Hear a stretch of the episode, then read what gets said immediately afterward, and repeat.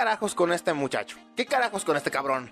O sea, ¿a quién se le ocurre que un pepino es un arma mortal? Si acaso es para alguien que es alérgico, pero usualmente cuando alguien es alérgico a algo, tiene que comérselo, ¿saben? O sea, me refiero pues, a la comida, obviamente. Mm, con el simple hecho de tocarlo, pues no, usualmente no es tanto problema, ni siquiera es algo mortal. Pero a la, hora de comerlo, sí, se te puede cerrar la garganta o lo que sea, ¿verdad? Y hacer el sonido de... Pero, o sea, no, eso sonó muy sexual, chingada madre. Bueno, no importa. Pero, ¿a quién carajo se le ocurre que es una buena idea amenazar a alguien con un pepino? O sea, no. Incluso, chale, sí, está muy sexual este pedo. Incluso envolverlo con un calcetín negro. Y el pepino era muy largo. Me estoy yendo por las ramas, no importa, o sea, sí, esto ocurrió. A este episodio le vamos a llamar... Alto ahí, entrégame el dinero, tengo un pepino. Porque esas fueron exactamente las palabras de Gary Roof a, la hora de querer robar la casa de apuestas con un pepino cubierto por un calcetín negro. Chale, si suena demasiado mal. Igual, da lo mismo. Ahora, hablaremos de un caso mmm, en el cual no te puedes creer que hayan pensado que era una buena idea hacer esto. Sí, todas las demás tienen un poquito de esto, pero en este, esto, en este caso eran profesionales los que decidieron hacer esto. Eran personas estudiadas, eran personas que se supone que saben manejar este tipo de situaciones. Y créanme, ahí te das cuenta que la incompetencia no tiene nada que ver con no ser estudiado. Un güey incompetente pueden darle trabajo más simple del mundo y aún así cagarla. En los años de 1970, en una playa de Oregon, pues en la orilla apareció un cachalote o una ballena que pesa alrededor de entre 40 a 60 toneladas. Pues el cuerpo había quedado ahí. Mm, se ahogó y pues no pudo respirar, salió pues a la superficie y pues terminó muriendo. El pobre cachalote terminó muriendo en la orilla del mar. Entonces, Ah, decidieron que pues cuál era la mejor opción pues para poder pues, quitarla de ahí, pues poder que ahí van a llegar un montón de carroñeros, no se veía bien la playa, había muchos factores para quitar el, el de ahí. Y pues era un cadáver. Así que había muchas opciones, sin embargo ninguna los convencía porque enterrar el cuerpo ahí mismo pues el agua iba a erosionar y pues el cuerpo iba a volver a, iba a, volver a salir a la superficie no se podía mover porque no se tenía la maquinaria adecuada y pues entre otros factores pues decidieron, adivinen qué, vamos a poner opciones. A partir, la, eh, partir el cacholote en pedazos pequeños y, y transportarlos de manera segura. B, sencillamente decidieron dejarla ahí. O C, usar un chingo de dinamita, explotar el cuerpo y que las gaviotas se comieran pues los restos del cachalote. Adivinen cuál le escogieron. Sí, escogieron la C. Escogieron la C. Usaron un montón de dinamita para explotar el cuerpo de la ballena y pues que los animales carroñeros se encargaran del resto, que se comieran pues los pedazos pequeños que iban a quedar. Y esto fue elegido por uno de los expertos de... Um, ¿Cómo se llamaba esta madre? Era la Comisión de Carreteras de Oregon. O algo así. El chiste es que fue uno de los que se encargan pues de que todo esté bien ahí en el, en el lugar, o sea que todo se vea bonito, que la carretera se vea bien. Es, como, la, es como una organización de turismo y de carreteras, en pocas palabras. No recuerdo el pinche nombre ahorita. El chiste es que todo lo que podía salir mal, salió mal. Porque, no sé, explotar algo que pesa alrededor de, de, de alrededor de 45 60 toneladas, pues, no sé, siento que la dinamita no haría un gran trabajo, pues porque no creo que haga explotar eso en pequeños pedazos, sino en pequeños pedazos uniformes. Sino que un chingo de pedazos van a salir volando, unos más grandes que otros y unos pueden ser bastante grandes y peligrosos. Y podrían causar muchas lesiones o daños colaterales pues a, a la propiedad. ¿Y qué fue lo que sucedió? ¿Creen que el plan, pues, salió bien? Obviamente no, porque si no, no estaríamos hablando de esto aquí. Pues sí, resultó que los meros meros de esta organización, o de esta, pues sí, de esta organización, se habían ido a cazar. Habían decidido tomarse unos algunos días y decidieron largarse a cazar a no sé dónde. A cazar venados, creo, no recuerdo bien. El chiste es que dejaron a un archincle ahí, al gato del gato del gato del gato, que no era tan bueno para manejar ese tipo de situaciones, y pues sacó la idea de la dinamita. Todos pusieron la dinamita ahí, y ya de por sí el olor era feo. Ya era un cadáver, ya se estaba echando a perder el cadáver del cachalote. Entonces pues decidieron hacerlo rápido, pusieron la dinamita debajo del cuerpo, pasó el pedo, la accionaron y terminó explotando. ¿Qué fue lo que pasó? la mitad del cuerpo del cachalote no le hizo nada a la dinamita, quedó intacto a la mitad. La otra mitad, varios pedazos de sangre y de grasa, se fueron volando, salieron volando. ¿Qué fue lo que pasó? Pues algunas personas salieron heridas y no solo eso, también varios autos, la grasa que les cayó encima y pedazos de carne y sangre, pues los destrozaron completamente. Esto causó muchísimos daños colaterales. Sí, ese fue el día en que llovió ballena. ¿Por qué? Pues porque decidieron explotar una puta ballena. De 60 toneladas. Con dinamita. Díganme, ¿qué parte de eso suena como una buena idea? Y lo he repetido un chingo de veces porque, créanme, esas son el tipo de ideas que se le ocurren a un animador para un episodio de los Looney Tunes. Eso me sonó siempre un episodio de los Looney Tunes y cuando descubrí que no, que en realidad hay un video en YouTube en el cual se puede ver cómo se destroza la pinche ballena y de cómo hay muchísimas columnas de ese tiempo en el cual se burlan de este hecho, pues la verdad es que la realidad siempre supera la ficción y es lo que hablamos siempre en este podcast, que la realidad es más interesante que que la ficción, pero aún así no puedo creer que hayan sido tan mensos como para... pues para explotar una ballena. Esto fue en los años de 1970 por una persona que se supone que sabe cómo manejar este tipo de situaciones. Ese fue el día en que una ballena explotó. Ese fue el día en que llovió ballena. Ese fue el día en que llovió sangre. Y sí, suena muy melodramático, pero cuando entiendes el contexto de que un pendejo se le ocurrió explotar una ballena, pues ya no suena tan dramático. Así que, ¿qué les digo, gente? Eso fue todo por el episodio del día de hoy. Pero no quiero irme sin hablar de que muchas veces creemos que las situaciones tontas de la vida mmm, no son tan tontas como las de las películas, ya saben. Porque en la película sí se tiende a exagerar un poquito la estupidez humana. Sin embargo, a veces creo que en realidad no es que se exagere la estupidez humana, sino que en realidad sí hubo alguien lo suficientemente tonto o lo suficientemente estúpido para llevar a cabo o que le pasaran situaciones tan ridículas que no nos podemos creer. Y nada, gente. Eh, espero que les haya gustado el podcast del día de hoy.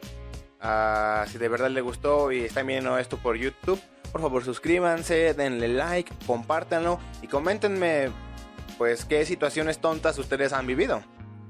Ah, y también si están escuchando esto por Spotify, por favor síganme para más contenido como este. Síganme en mis demás redes sociales, estarán por ahí en la descripción. Y también pues que no les pasen estas pendejadas. Y si les han pasado, pues cuéntenmelas, porque creo que a todos nos ha pasado algo que no nos podemos creer. Algo tan tonto que debería, que de neta decimos, esto pertenece a una película de Adam Sandler. Y bueno, gente, esto fue Estaca Brown y yo soy en el Pit. Adiós, banda.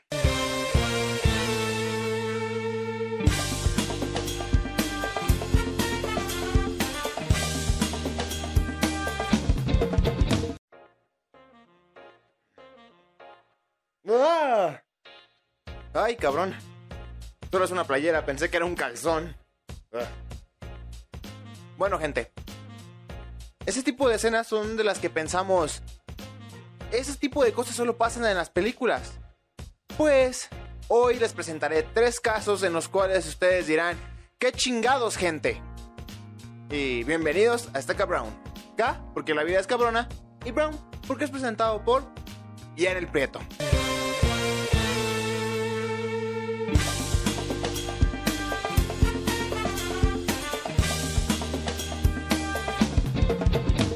Bueno, gente, mmm, más o menos por ahí del año 2013, 2014, más o menos, hubo un caso en el cual un hombre demandó a su mujer por darle hijos feos.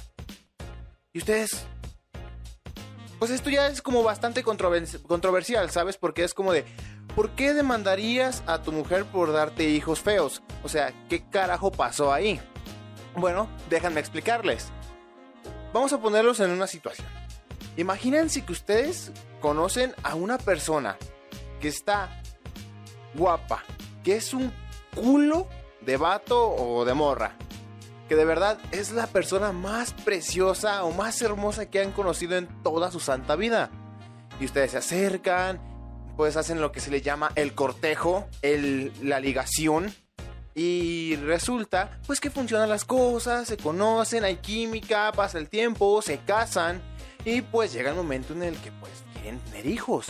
Y efectivamente logran embarazarse haciendo el Delicious One y pues el sin respeto y demás, ¿verdad? Porque pues no, los niños no los trae la gaviota.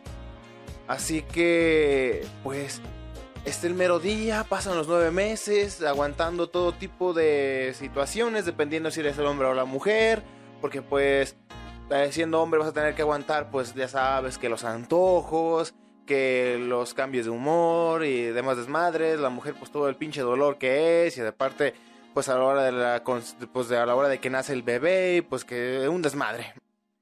Y el chiste es que pues nace tu primer hijo. Y tú a lo mejor estabas, vamos a poner que estabas dentro, que la estabas acompañando, que estabas tomando la mano de tu esposa o que tu esposo te estaba tomando la mano cuando estabas ahí en el trabajo de parto. Entonces te enseñan a tu bebé y te horrorizas por lo feo que está el cabrón. Neta, parece un pinche murciélago el hijo de la chingada. El pinche doctor, como dijo en la canción, dijo, si no se mueve, es un tumor, porque está horrible. Entonces, a ti se te ocurre decir que es culpa de tu esposo o esposa, porque pues nació feo el niño y se te ocurre demandarlo. Pero, o sea, ¿qué lógica hay en eso? ¿Por qué culpar a la otra persona de que tu niño saliera feo? A lo mejor son tus genes que estaban bien jodidos. Pues no. Resulta que esa persona tan preciosa que conociste, pues, digamos que invirtió alrededor de 100 mil dólares en operaciones estéticas. Así es, 100 mil dólares. Esto ocurrió en China en el año 2013-2014 y es el caso de Jian Feng, el cual se casó con una mujer, la cual no vamos a decir el nombre, porque creo que se me olvidó y creo que en realidad no sale en la nota. Pero esta supuesta mujer se gastó 100 mil dólares en tunearse. Para los que no sean de México, pues uh, se arregló. O sea, era una mujer muy fea, muy fea. Y pues las cosas como son, la verdad. Y pues ella decidió arreglarse, invertirse en el cuerpo, en el gym, bueno, tal vez no en el gym, pero miles de doctores, y, y quedó muy preciosa. Así que, si bien es cierto que por fuera pues estaba hecha una Miss Universo, pues sus genes aún contenían pues el gen maligno, el gen del mal, el gen de la, el gen de la fealdad, y pues los niños nacieron horribles.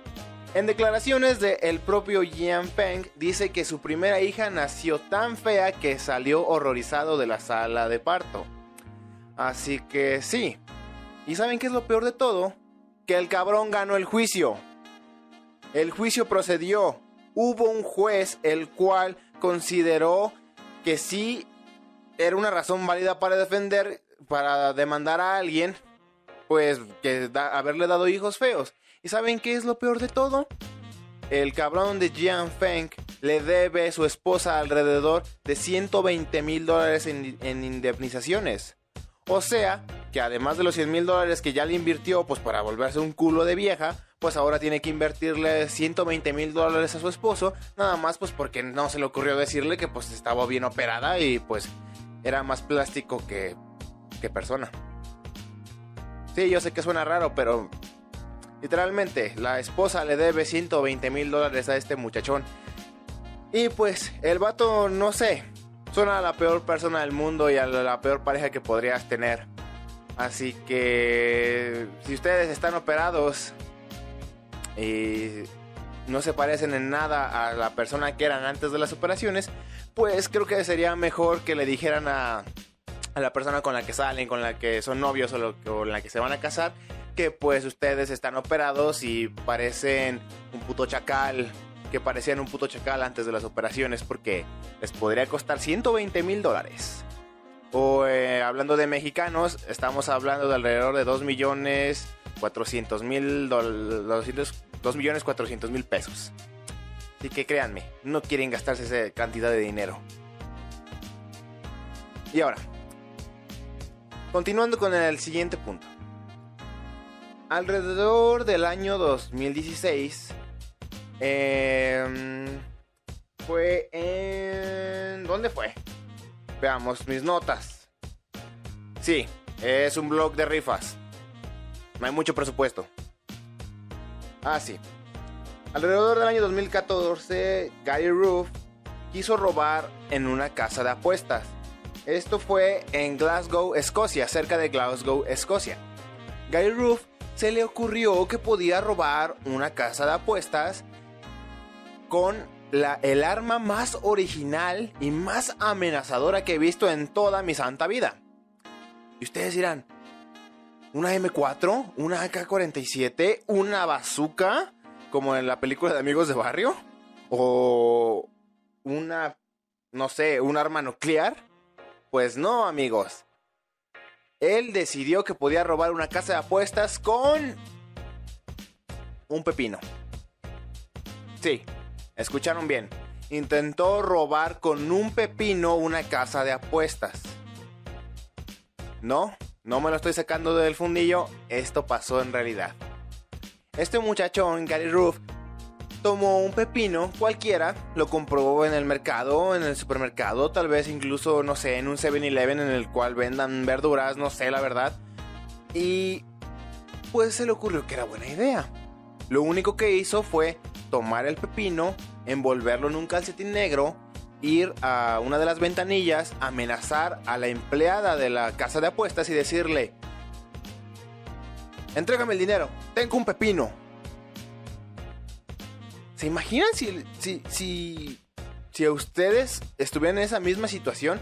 Y no me refiero a la situación de ustedes ser el vato del pepino. No, yo me refiero a la situación de ser la empleada de la casa de apuestas sería como... No, no te sentirías amenazado, obviamente, pero sí dirías, ¿qué carajos con este cabrón?